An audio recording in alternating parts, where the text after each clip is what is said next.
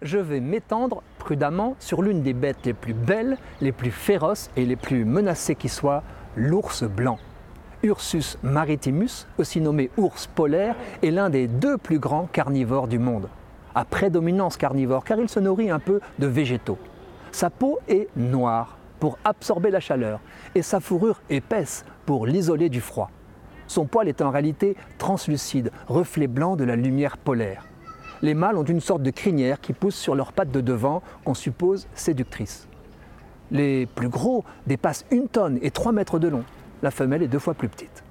Les 25 000 individus que compte l'espèce dépendent de la banquise. Sa fonte près du pôle Nord expliquerait l'amaigrissement des ours blancs, constaté depuis des décennies. L'ours ne va en principe à terre que pour y creuser une tanière sur le versant sud d'une colline et mettre bas. Victime de la chasse traditionnelle des Inuits, mais surtout du réchauffement climatique, notre ours a besoin de glace flottante pour chasser le phoque, sa proie principale. Il repère ses trous de respiration à l'odorat et se gave de sa graisse, sans dédaigner celle des morses, voire des belugas, qu'il attrape avec ses griffes. Le gros malin cache son approche en camouflant ses narines noires avec ses pattes de devant. Véritable athlète, il court à 50 km à l'heure. C'est aussi un extraordinaire nageur. D'après la balise dont on l'avait équipé, une femelle a nagé de la terre ferme à la banquise pendant 700 km. Hélas, la surface des glaces arctiques en fin d'été s'est réduite de 40% en 25 ans. L'ours blanc risque de disparaître au cours de ce siècle. Capable de jeûner pendant des mois, il a tout de même besoin d'engraisser avant l'hiver. Faute de phoque, il se rabat sur des œufs au détriment de son équilibre alimentaire.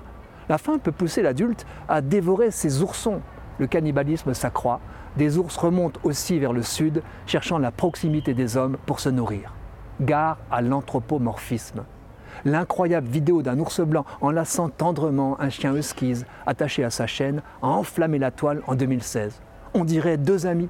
Les commentaires émus des internautes louent les câlins partagés par la grosse bête avec plus petit que soi, tout en dénigrant par comparaison les hommes qui ne savent que s'entretuer.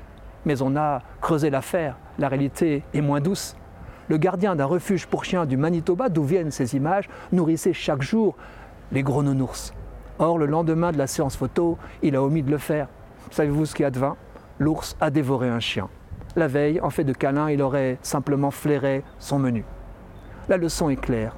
Provoquer une dépendance des bêtes sauvages vis de nous n'est pas un service à leur rendre. Ils doivent se débrouiller. Les naturalistes actuels, contrairement à leurs maîtres, ne tentent plus d'entrer en interaction avec les bêtes qu'ils étudient dans leur milieu pour ne pas les dénaturer.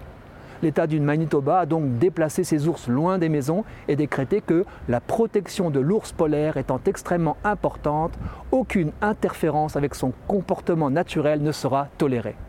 Chacun son jardin et les chiens seront bien gardés.